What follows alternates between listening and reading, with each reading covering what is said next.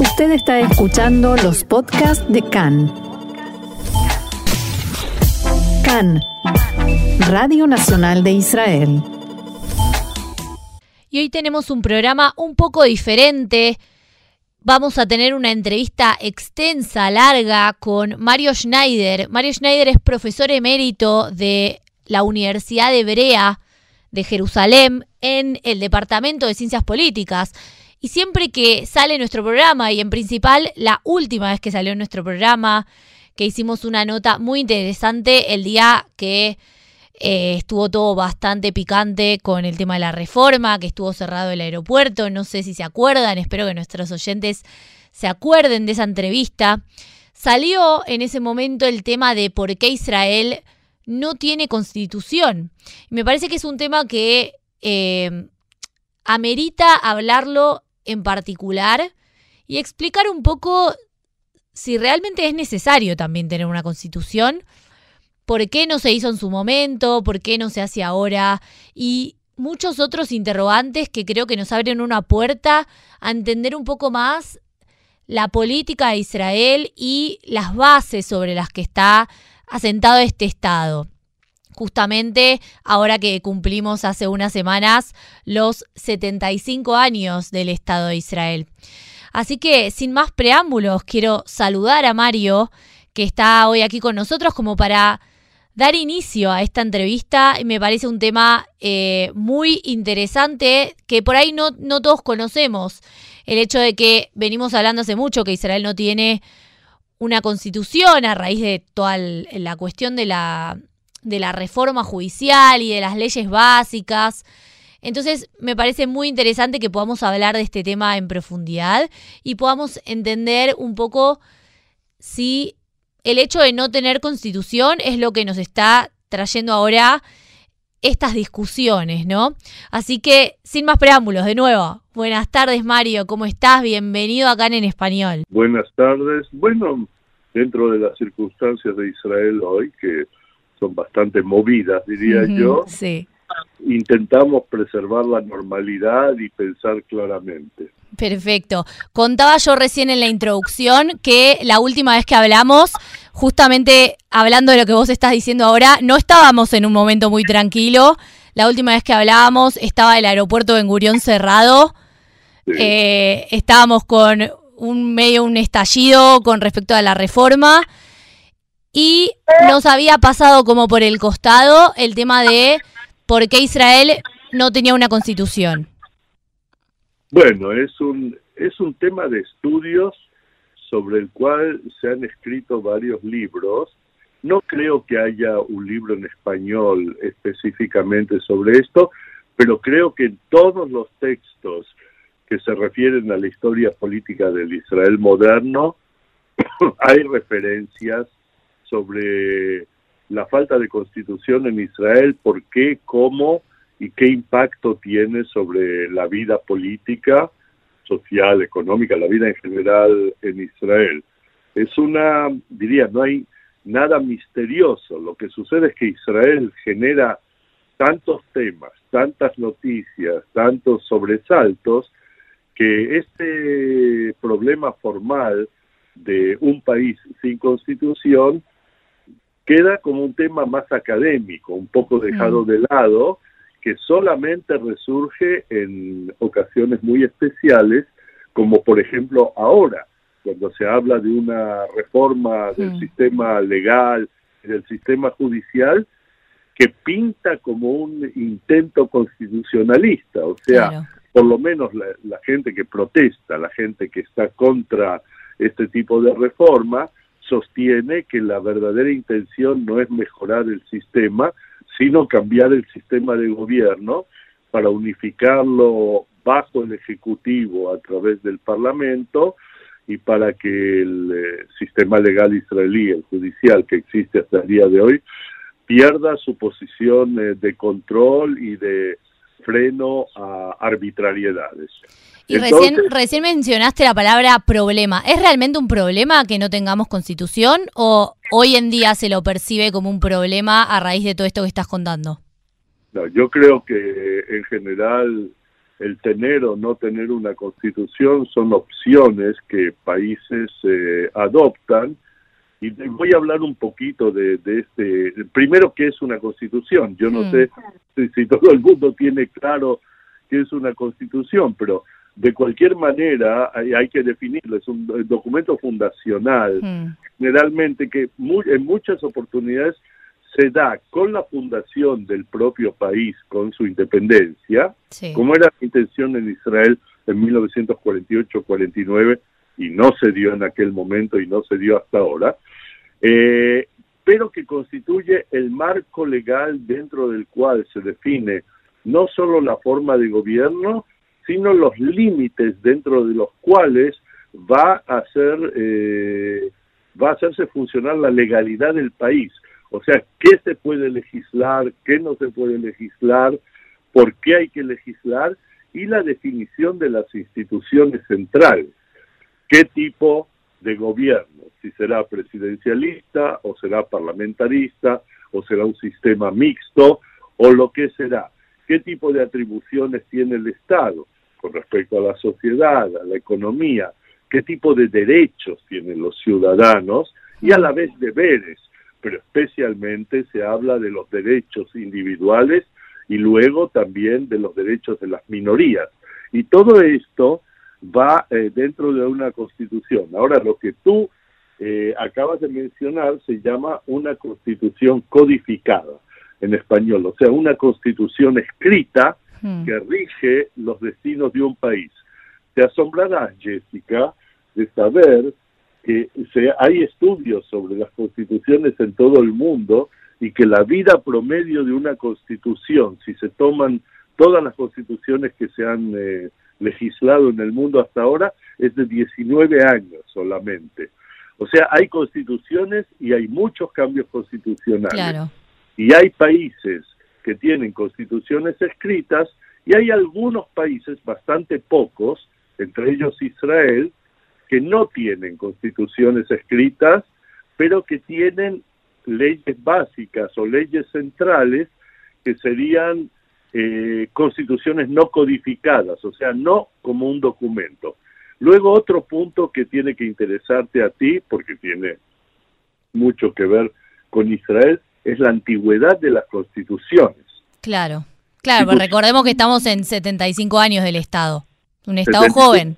Estado y que quizás en otras épocas del pueblo judío hemos tenido algo similar a constituciones, porque los primeros documentos escritos en forma de constitución se encuentran alrededor del 2500 antes de Cristo hmm. en eh, la Mesopotamia, en la civilización mesopotámica, y el más famoso, el más conocido por todos, es el Código de Hammurabi, ¿verdad? Hammurabi con H. Sí. Eh, eh, que es un documento legal constitucional de miles de años de antigüedad, probablemente más de dos milenios antes de Cristo. Pero entre los documentos constitucionales que se mencionan o de carácter constitucional está también en parte la Torá. Claro. O sea, la, eh, la parte del Antiguo Testamento eh, que en la cual eh, Moisés es el intermediario entre Dios y el pueblo judío y desciende del monte Sinai de acuerdo a lo que está escrito en la Biblia, ¿verdad? No vamos a estar si es historia o leyenda. O sí, sí, cada uno tendrá después su opinión al respecto, sí. Cada uno tiene su opinión y todas las opiniones son válidas y respetables. Sí. Pero eh, este, este tipo de documento que fue escrito muchos siglos después, fue trasladado a la escritura probablemente en el siglo VII antes de Cristo en Judea. Ahí cuando se escribe el, texto, se escribe, se traslada de tradición oral a tradición escrita el texto bíblico. Eh, tiene también miles de años de existencia y hay en Israel hoy personas que sostienen que aún si Israel es un Estado moderno y existe, ¿para qué hace falta una constitución si tenemos la Torah? tenemos el Pentateuco. Claro, bueno, ahí radica un poco uno de los problemas, ¿no? De por qué no hay una constitución. El hecho de que es un Estado judío y cuáles son los límites, ¿no? De eso. Exactamente, exactamente. Claro que hay que tener en cuenta que un documento que probablemente tiene también 3.500 años de antigüedad, o sea, que quizás data del, del siglo, no sé, 17, 15 o, un poco menos, o el séptimo antes de Cristo, aun si fuera solo desde el momento que está escrito, es un documento muy antiguo que se refiere a otro tipo de estructuras políticas que tienen muy poco que ver con lo que existe en la modernidad. Claro. Pero quiero decir, existen estos documentos. Bueno, y tenemos el caso paradojal, muy interesante, que tiene mucha influencia sobre Israel también, que es el caso de Gran Bretaña, otro país que vive sin una constitución escrita, pero tiene leyes centrales que van hacia atrás en la historia y todo el mundo conoce, por supuesto, el rol de la Magna Carta, ¿verdad? Del documento que firma el rey Juan, sin tierra, en Inglaterra, el hermano de Ricardo Corazón de León, que en esa época, bueno, en, antes había llegado a la cruzada, que también tiene que ver con, con lo que sucedió aquí. Sí. La cruzada en Israel de aquel momento, Palestina, Israel de aquel momento. Eh, que la Magna Carta nuevamente es parte de la no codificada constitución británica, pero que contiene muchas leyes y que con actas, en general se llaman acts, y que mm. contiene precedentes legales también que definen maneras de actuar y qué, qué está permitido y qué no está permitido dentro de aquella politea, politea en el sentido de organismo político, ¿verdad? Sí. Que sería Gran Bretaña. Y otro país muy interesante también es Nueva Zelanda, que tampoco tiene la constitución escrita y que actúa según el modelo británico. Ahora, claro, colonia, fue colonia. Claro que nosotros, que no fuimos colonia, pero fuimos mandato durante eh, 28 años, 27 años, desde que se eh, declaró el mandato y un par de años de ocupación militar anteriores por Gran Bretaña, naturalmente hemos vivido siempre muy influidos por el ejemplo británico. Una gran parte de la legislación israelí actual es de origen británico, inclusive seguimos usando las leyes de emergencia contra el terrorismo que los británicos le, legislaron, esa no sería la palabra, impusieron en 1945 acá para enfrentar tanto el terror árabe como el terror por parte de las resistencias. Claro, de los, sí, de los grupos, sí. ¿Entiendes? Entonces estamos imbricados con una antigua tradición histórica que es justamente contraria a la tradición histórica francesa de sí legislar una constitución inmediatamente después de la revolución, creo que en 1791, si me recuerdo bien, o de la constitución americana que nace junto con los Estados Unidos, que mm. son claros ejemplos de constituciones escritas modernas, o de la constitución del reino de Polonia, en la cual, en cuya redacción tuvo mucho que ver el filósofo Rousseau, influyó mucho Jean-Jacques Rousseau en 1791, antes de que Polonia fuera repartida entre los tres reinos, tres imperios vecinos, eh, que son las, el principio de las constituciones escritas modernas, que como ya te dije, han habido muchísimas, se han multiplicado y no han durado tanto tiempo. Entonces, con todos estos precedentes, nosotros llegamos a Israel en 1948, hmm. cuando eh, Israel se establece de acuerdo a una decisión de Naciones Unidas, la decisión 181 de partición de la Palestina británica en dos estados, un estado judío, que será Israel y será constituido, eh, declarado independiente el 14 de mayo de 1948, hmm. y un estado palestino que hasta el día de hoy no, no, se, ha, creado, claro. Formalmente, ya. Entonces, ¿qué tenemos? Que si alguien se toma la molestia de leer la eh, eh, declaración, no, no es declaración, la decisión 181 de Naciones Unidas sobre la partición, ahí dice claramente que los dos estados que se van a establecer van a ser estados democráticos hmm. y que cada uno de ellos tiene que legislar su propia constitución democrática. Claro, sin embargo eso no se hizo. Eh, bueno, y aquí hmm. viene la gran pregunta, ¿por qué no se hizo o por qué casi se hizo y no funcionó?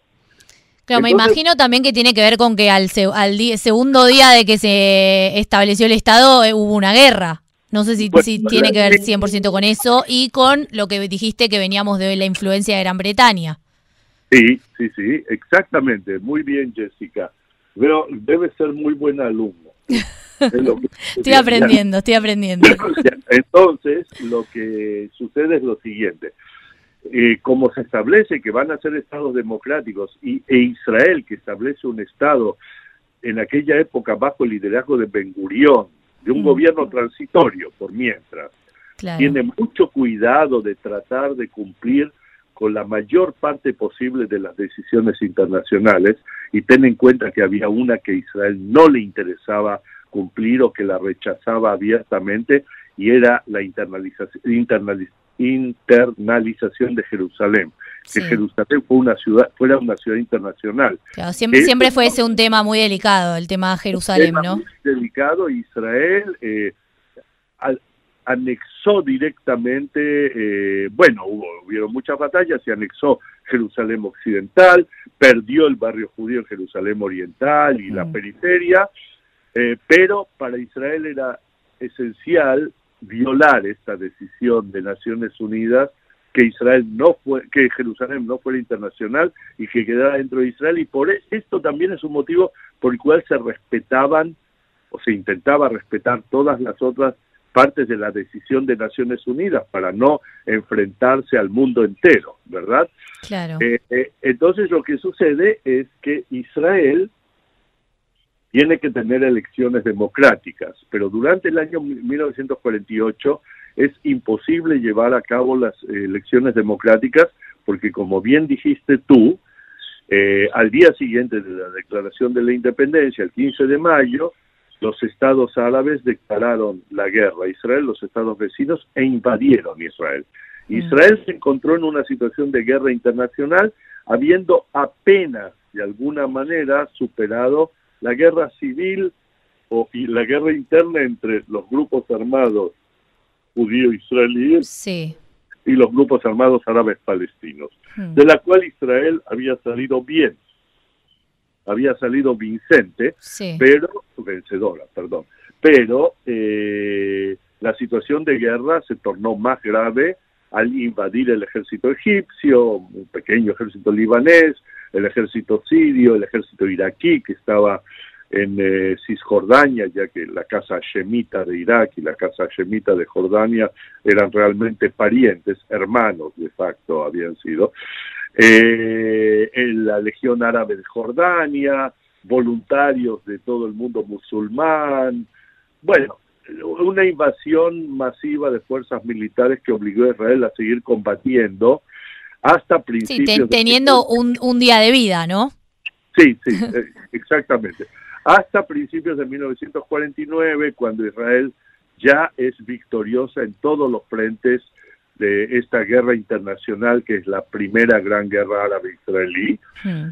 Solo en enero de 1949, a fines de enero, el 25 de enero, cuando eh, ya había calma y habían ceses de fuego, se pudieron realizar las primeras elecciones en Israel.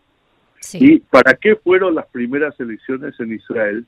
No para el Parlamento, o sea, la Knesset, como todo el mundo tiende a creer, sino para una asamblea constituyente de 120 miembros, hmm. cuya tarea era reunirse y codificar es decir, escribir una constitución escrita para Israel.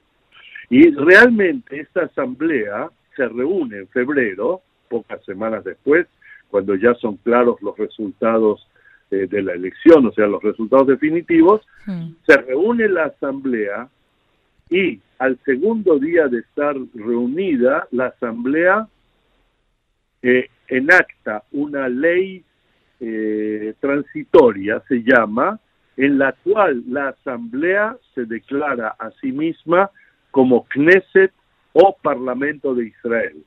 Hmm, y entonces lo que nos preguntamos es, bueno, pero ahora ya no tenemos una asamblea constituyente, tenemos un parlamento que representa a todo el pueblo y que no se va a disolver al cabo de el poco tiempo que le hubiera llevado escribir la constitución, porque uno de los mandatos que la Knesset adopta para sí misma es eh, realizar, o sea, crear una constitución escrita para Israel. Claro, pero si estaban de acuerdo con eso, ¿por qué al finalmente no la crearon? Bueno, primero es porque no todos estaban de acuerdo con eso. O sea, ¿cuáles eran los grupos que estaban en tensión ahí? Bueno, hay muchos motivos. Primero ya lo señalamos con la cuestión esta que sectores religiosos decían, ¿por qué necesitamos una constitución si tenemos la Torah, el Pentateuco? Y otros sectores religiosos decían, bueno, pero sí, estamos integrados en el Parlamento, pero no necesitamos ni siquiera el Estado, porque lo que hay que hacer realmente es esperar la venida del Mesías. Claro, este concepto de la tierra de Israel y no el Estado de Israel. Exactamente, que Israel es algo que depende estrictamente de la voluntad de Dios y no de leyes que los seres humanos se vayan legislando para controlarse a sí mismos, sino que hay algo superior que hay que respetar. Y eso es una oposición muy fundamental al hecho de escribir una constitución, eh, si quieres llamarla así, secular, o sea, mm. una constitución escrita, moderna, y que tenga en cuenta no solamente al pueblo de Israel, que está en esta tierra, sino al hecho de que acá hay minorías, empezando la minoría árabe, hmm. pero hay una minoría drusa, la minoría árabe está dividida entre ellas, en el sur hay beduinos, en el norte, el centro del país hay más aldeas eh, agrícolas establecidas, luego hay circasianos, hay entre ellos cristianos, hay hmm. entre ellos eh, varios tipos de cristiandad, o sea, hay católicos, hay eh, greco-ortodoxos, eh, hay protestantes entre ellos también, pero por otro lado hay musulmanes, la mayoría de los musulmanes son sunitas, pero puede haber algún chiita por aquí por allá y hay drusos, que son otro grupo dentro de la minoría árabe, que en este caso cuentan con una particularidad y es que se aliaron los drusos que estaban en esta tierra se aliaron con la parte israelí, con el gobierno de Israel y pasaron a combatir junto con el ejército, las fuerzas de defensa de Israel ya en la guerra de 1948. Claro. Entonces, aquí se produjeron una serie de contradicciones internas que no hacían más fácil en ese momento legislar eh, una constitución o establecer una constitución. Sin embargo, en el Parlamento, en la Knesset, se estableció eh, el Comité de Ley, Legalidad y Constitución. O sea, hay un comité que sigue existiendo hasta el día de hoy, que es el encargado de la legislación en general y también de legislar una constitución. Claro. Pero resulta que este comité no, eh, no logra hasta el día de hoy cumplir con su eh, propósito fundacional, que era establecer la constitución. Ahora fíjate, para, así para que para que lo entiendas bien tú y para que lo entiendan bien aquellos que escuchen este programa, desde 1918, escucha lo que te digo, desde 1918 hasta el día de hoy, han habido 31, 31 proposiciones formales de constitución en Israel. En 1918, hmm. un señor de nombre Benarí propuso algo que se llama las bases e instituciones del poder temporal en la tierra de Israel eh, para establecer el hogar nacional. Fíjate, en 1918. No, no existía el Estado. meses después de la declaración Balfour. O hmm. sea, este señor adopta la terminología de aquel momento de la, de la declaración Balfour para hacer una propuesta de constitución de lo que va a ser el futuro Estado de Israel. Hmm. Y luego, eh, años más tarde, hay un programa para la futura constitución del Estado judío, sin que se mencione Israel, porque tú sabes que el nombre de Israel fue al final una decisión de Ben Gurión, parece que ser pocos días antes, y la declaró en la Declaración de Independencia. Ahí la gente que vivía, o por lo menos los judíos que les interesaba y vivían en este país, y los judíos de todo el mundo y todo el mundo, se enteró que el nuevo Estado se llama Medinat Israel, Estado de Israel, porque hasta ese momento se discutió si se va a llamar Judea, si se va a llamar Sion, si se va a llamar la tierra de Israel o cómo se va a llamar, que tampoco está definido. Ya. Pero de ahí en adelante, en el año 48 hubieron seis propuestas constitucionales.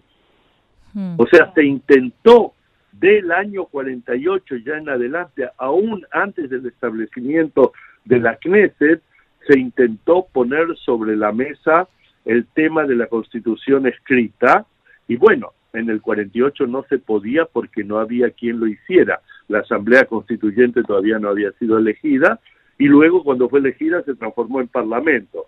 Y de ahí en adelante hay muchísimos años, en el 49, en el 50 hay dos propuestas, en el 52 hay otra propuesta.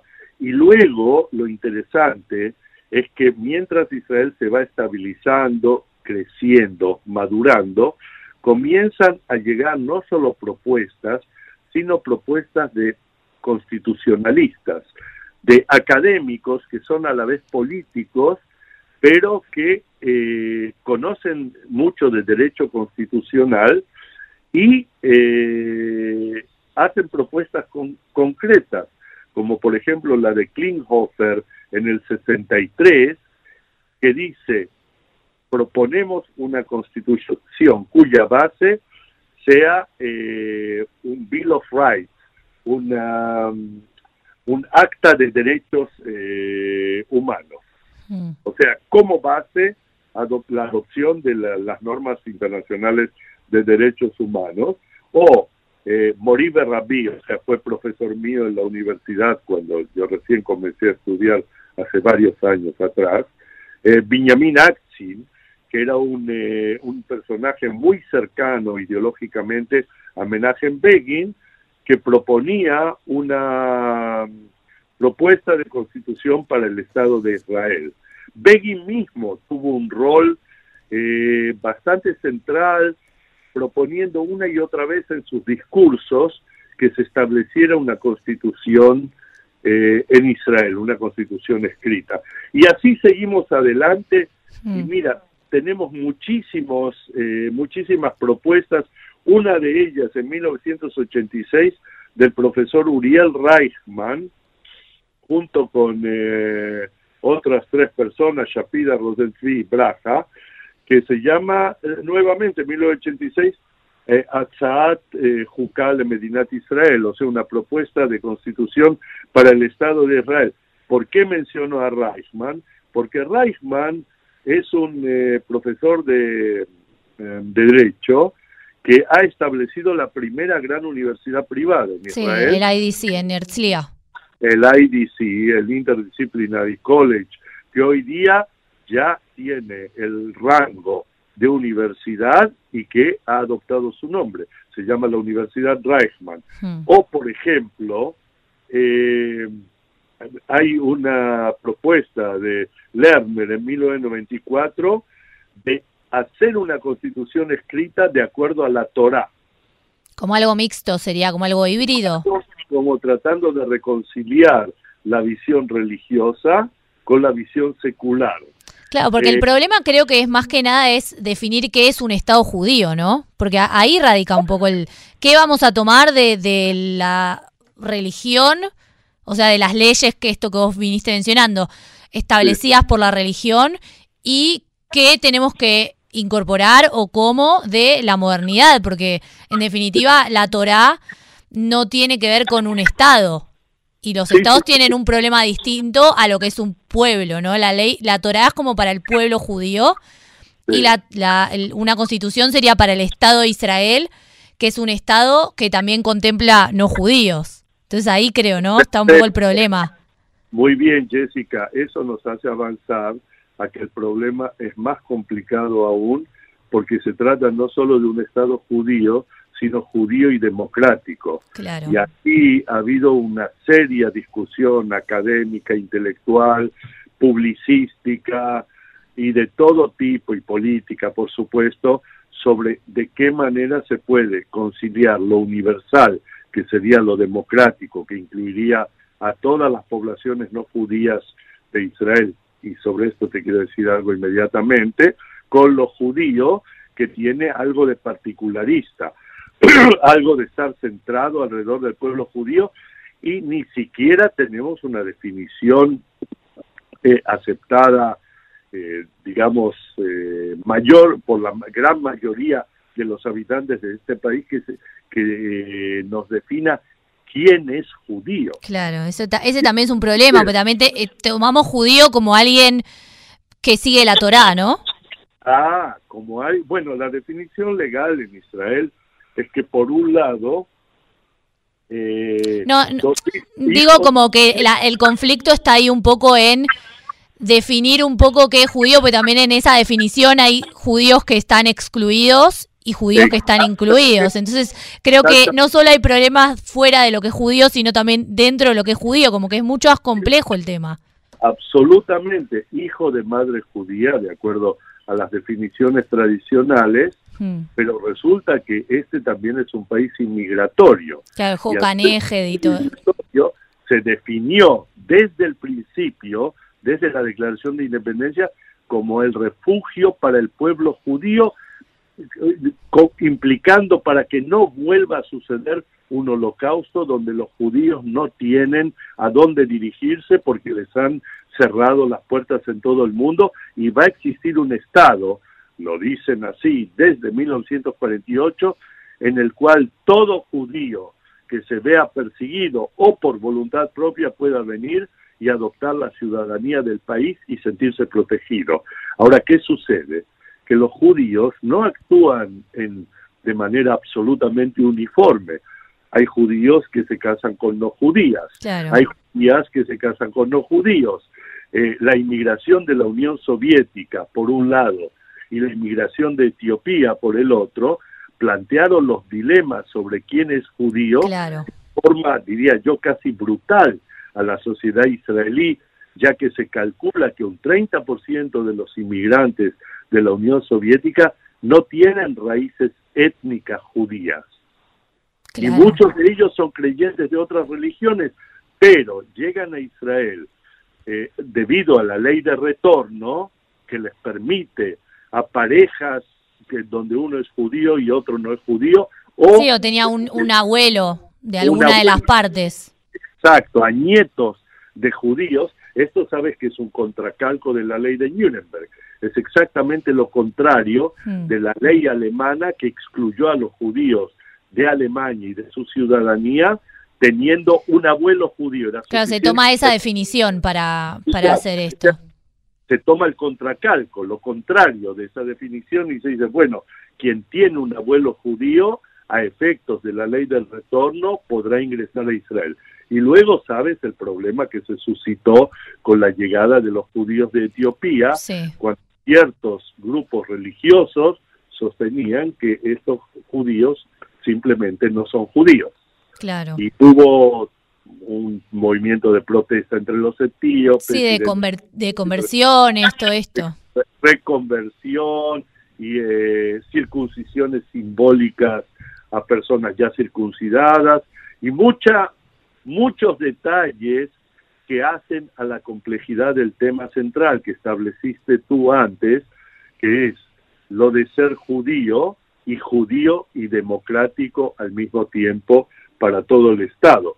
O sea, tenemos aquí muy serios problemas para redactar una constitución, pero en 1948 había otro problema, y era el problema demográfico en el sentido de que la eh, población de Israel era un poco más la población judía, un poco más de 600 mil personas, el día, 600 mil judíos, digo, el día de personas judías, eso, a eso me refería, bien, estaban los árabes también, por supuesto, hmm. eh, el día de la declaración de independencia triplicó, se triplicó en los tres años siguientes, o sea, esto se convirtió en un país inmigratorio aceleradísimo. Y uno de los argumentos contra la definición de una constitución en aquellos años era que había que esperar que la población de Israel se estabilizase hmm. para que la constitución fuera representativa de todos los sectores que la integraban.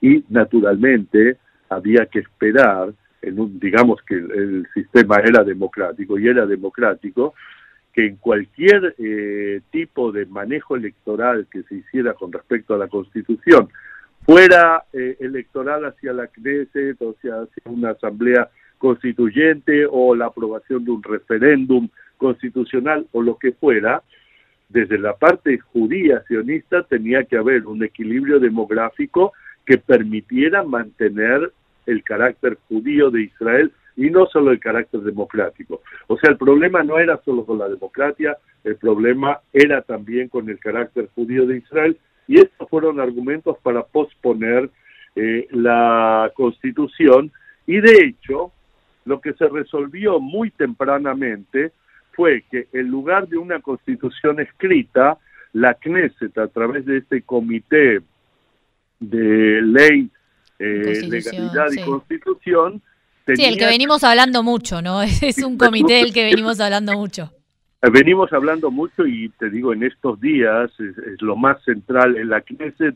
Si hoy día hay un comité que sobresale eh, en estatura, en importancia, en impacto, en, eh, eh, generar satisfacción y enojo a la mayor parte de la sociedad, es este mismo comité. si, hay alguien que conocemos es Simha Rotman, ¿no? Señor Simha Rotman, el diputado Rotman, que es hoy día el presidente de este comité.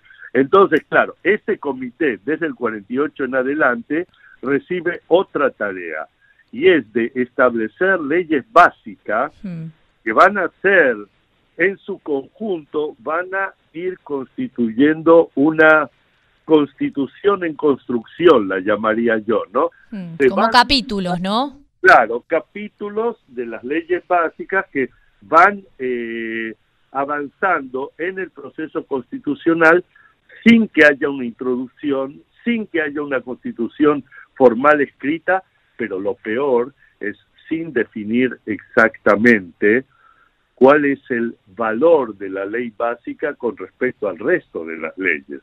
Entonces tenemos... Porque tampoco tienen estatus, o sea, son como medio constitucionales, pero no tienen el estatus legal de constitucional, ¿o no? De, corregime si me estoy equivocando, pero creo que era algo así. No tenían, ahora te voy a explicar qué sucedió. Eh, se, eh, se legislan 11 leyes básicas. La primera en 1958 es la ley de la Knesset, o sea, la ley que regula a la Knesset como parlamento y como poder legislativo de Israel. Hmm. La segunda ley súper importante es la ley de las tierras estatales. En Israel, desde el primer día en que llega la colonización judía moderna, en que llega el Bilu, los primeros inmigrantes modernos, mm. se genera un problema de tierras. Y el control de la tierra tiene mucho que ver con la existencia o no existencia del Estado de Israel. O sea, la ley de tierras es una ley eh, básica. Luego, es la, ley que dice que la tierra es del Estado, ¿no? Bueno, básicamente la mayor parte de las tierras, lo que no se puede aprobar como tierra de propiedad particular anterior a, la fecha definida por la ley, es tierra del Estado. Esto se refiere especialmente a las tierras que abandonaron árabes hmm. o tierras que fueron eh, impounded, en español se diría requisadas de poblaciones eh, árabes aquí en Israel. Mm. Hay problemas con las tierras de las diversas iglesias. Recordemos que Israel es la tierra santa y que a lo largo de los 20 siglos del cristianismo, cada una de las iglesias fue adquiriendo sus derechos, sus tierras, sus monasterios, sus iglesias y todo lo que tenga que ver eh, en Israel. O sea, es un problema complejo mm. que fue legislado en 1960, o sea, 12 años después eh, que fuera declarada la independencia. La ley, la tercera ley es la ley del presidente, que en Israel se adoptó una fórmula parecida, pero no con tanto peso como la del monarca británico. Claro, porque veníamos de esto que vos decías, la influencia de Gran Bretaña, el mandato británico, ellos tienen rey o reina, ahora rey, pero antes era la reina.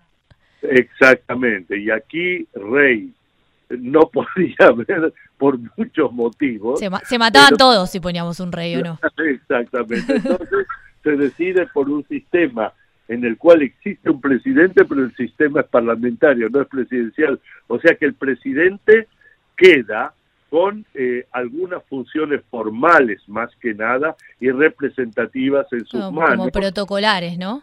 Exactamente, sin poderes de gobierno, pero sí con eh, una gran, diría yo, capacidad de consulta interactiva con el primer ministro.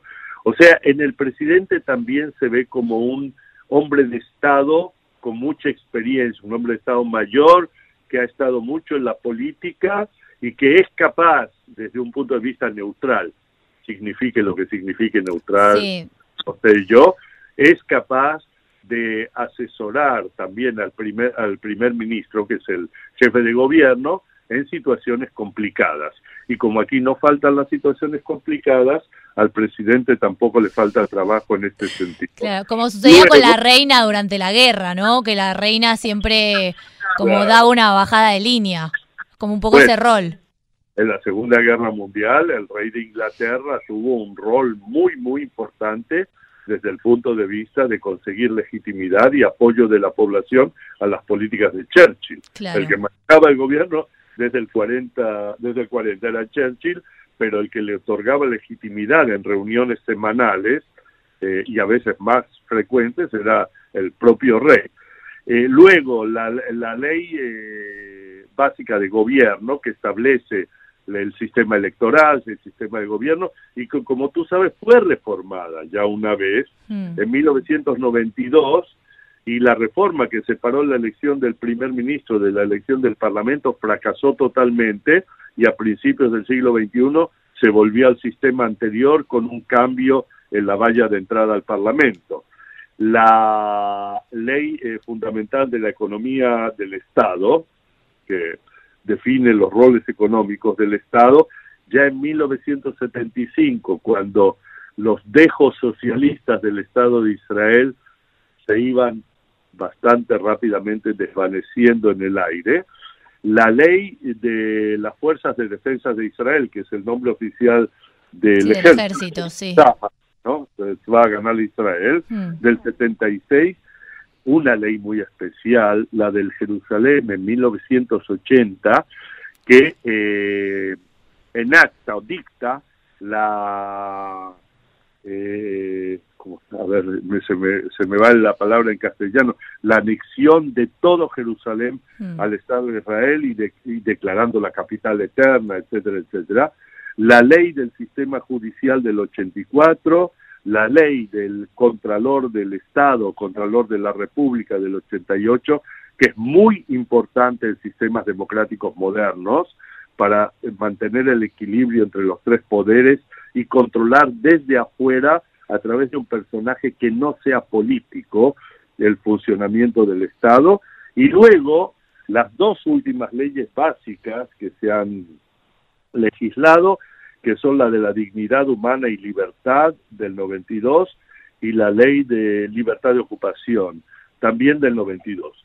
Entonces tenemos 11 leyes, pero las leyes básicas, primero, no tenían un estatus especial, y segundo, no cubren todos los temas que tiene que cubrir una constitución. Claro, esto yo te quería preguntar, tenemos esta serie de leyes básicas, no tenemos constitución. ¿Qué es lo que falta para poder decir, bueno, somos un Estado moderno que si bien no tiene constitución, ¿cuáles son las leyes que faltan? Te lo voy a, te lo voy a decir muy simplemente para no darte una lista larguísima de leyes como sí, o sea, ¿qué, áreas, no? Más que nada, no, qué leyes, sino en qué áreas tendríamos que trabajar te lo voy a definir con pocas palabras.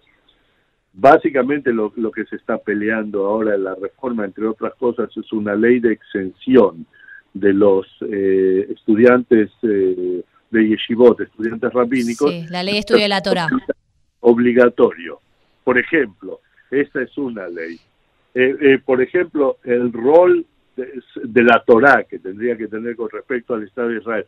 O sea, falta mucho que tiene que ver con el carácter democrático y con el carácter judío, la relación entre lo judío y lo democrático. Claro, como que falta regular eso, ¿no? Como que esté más equilibrado, más eh, blanqueada esa relación. está muy poco claro hasta el día de hoy.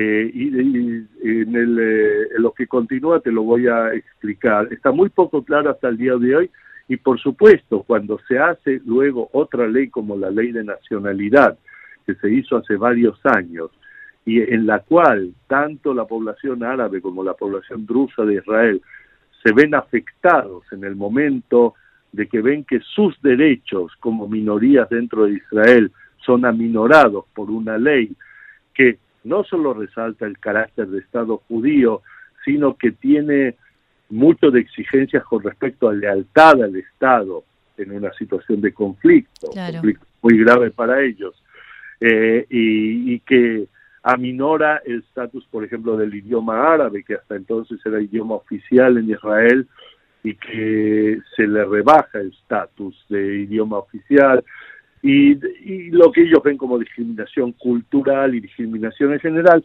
entonces tenemos problemas de carácter constitucional, no mm. solo en el ámbito religioso, sino en el ámbito de las minorías también.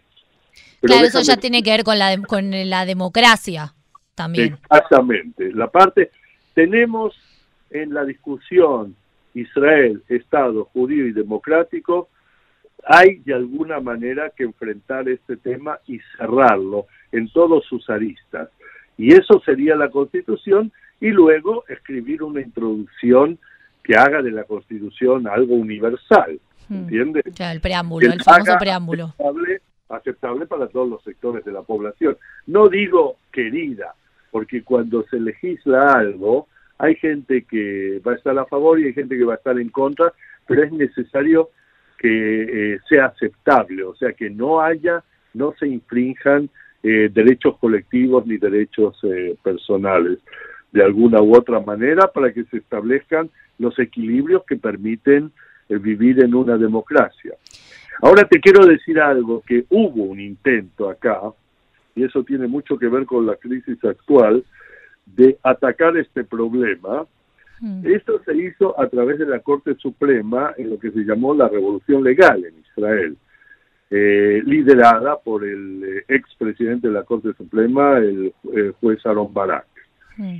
Y lo que, la, lo que intentó Barakio ahora está muy discutido, muy opuesto por el gobierno de turno, muy en la mira de las reformas, fue sobre la base de que existen leyes básicas y no hay constitución, afianzar las leyes básicas como leyes de estatus superior que para cambiarlas había que recurrir a la Corte Suprema. O sea, la Corte Suprema adquiere de alguna u otra manera durante la revolución legal un estatus similar a lo que en países donde hay eh, constituciones escritas a veces tienen como tribunal constitucional. O sea, la Corte Suprema desde la revolución legal, desde la presidencia de Aaron Barak, eh, comienza a afianzar las leyes básicas como constitucionales, especialmente las leyes que hablan sobre los derechos y las libertades. Y acá esto se hace a través de eh, legislación de leyes que tengan lo que se llama cláusulas atrincheradas.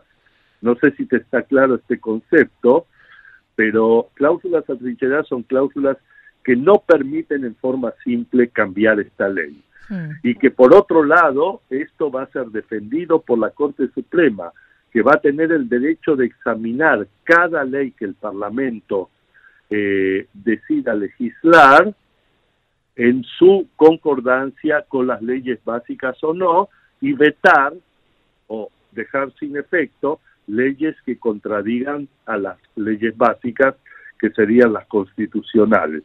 Eso es el, eh, diría yo, el corazón de esta revolución legal, por supuesto activista, en la cual el juez Barak imprime un sello de intervención de la Corte Suprema mm. eh, en un estatus eh, igual o quizás en algún momento es percibido, como lo dicen hoy aquellos que están a favor de la reforma, como superior a aquel del Parlamento y del mismo gobierno.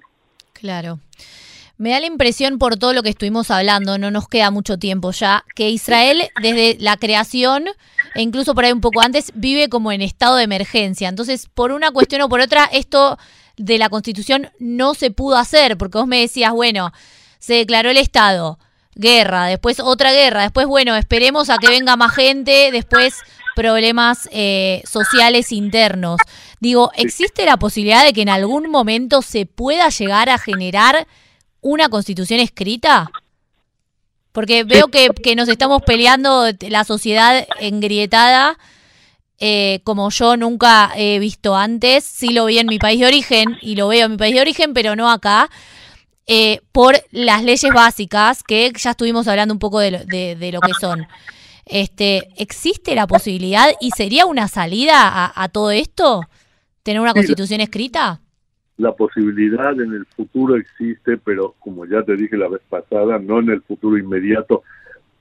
Aquí hay un problema más grave que hoy día la gente supone al problema de la reforma legal. Y el problema es que más que una reforma legal, Israel, un país que ha tenido menos de tres años cinco procesos electorales, cada uno de los cuales resulta más o menos en un empate. Hmm, ¿Entiendes?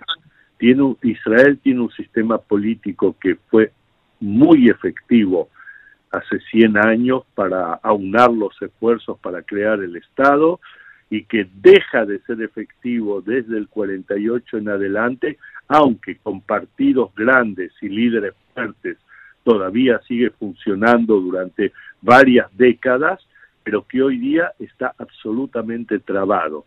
Y sí, de hecho, por eso necesitan hacer coaliciones con, con otros partidos que de golpe terminan después perjudicando, ¿no? Claro, y para destrabar el sistema hay eh, naturalmente que conseguir el apoyo de la mayoría del Parlamento, pero en la mayoría del nuevamente, como todo pasa a través de la Knesset, y en la Knesset los partidos pequeños son aquellos últimos que constituyen las coaliciones y los partidos pequeños no van a dar pie a una reforma gubernamental porque sería en su prejuicio, porque se trataría de conservar el sistema parlamentario, pero hacerlo eh, un poco más mayoritario, o sea, o darle bases territoriales, bases de elección territorial que hoy no tiene. Tú sabes que hoy día se elige todo el país como distrito electoral único y quizás habría que dividir el país para representar mejor los intereses de las diversas zonas del país. Claro. Que es distinto Jerusalén de Tel Aviv. Claro, son muy diversas. Mm. Ya, eso es un, un punto. Y el otro punto es que los partidos pequeños en la Knesset no se van a suicidar en pos de una reforma política de la que van, van a quedar afuera. Claro. Entonces, eh, estamos en, eh, tenemos un problema bastante grave y el problema de la reforma legal y la reacción de la sociedad israelí a través de estas grandes manifestaciones a favor y en contra hmm.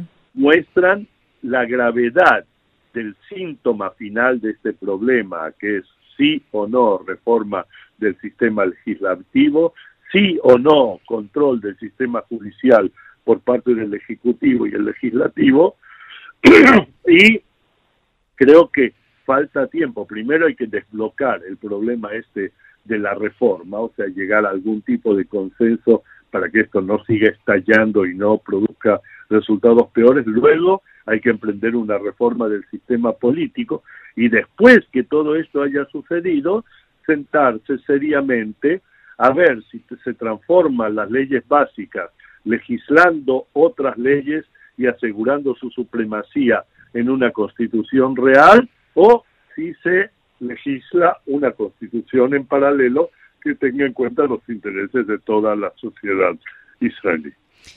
Buenísimo. Bueno, muchas gracias Mario por darnos siempre este análisis. En este caso, bueno, un tema que sobrevolamos la vez anterior, que hablamos, que era porque Israel no tenía constitución y me parece que es, un, es algo que mucha gente por ahí se enteró a raíz de la reforma que Israel no tenía constitución. Y es algo que, no sé, por ahí nosotros viniendo a Latinoamérica, países donde sí hay constitución, eh, nada, por ahí llama un poco la atención, aunque vos comentaste ejemplos de países donde no hay constitución y soy, son países exitosos, o sea, que eso no tiene nada que ver con el éxito o, la, o el carácter democrático, por, por ponerlo de una manera, de un país. No, eh, te quiero hacer una observación importante. Sí. Constitución todo el mundo tiene. no, escrita me refiero, sí. Escrita, exactamente. Sí, sí, lo que venimos hablando. La pregunta es si Israel sin una constitución escrita puede ser un Estado progresivo, democrático, liberal, respetuoso de todo lo que hay que respetar o no. Y hasta ahora la respuesta ha sido que sí, generalmente sí, hay problemas. Por supuesto. Claro. Bueno, muchas gracias Mario por darnos tu visión y, tu análisis de, de, todo este conflicto y obviamente estaremos en contacto nuevamente para hablar de otros temas. Muchas gracias. Muchas gracias a ti, Jessica.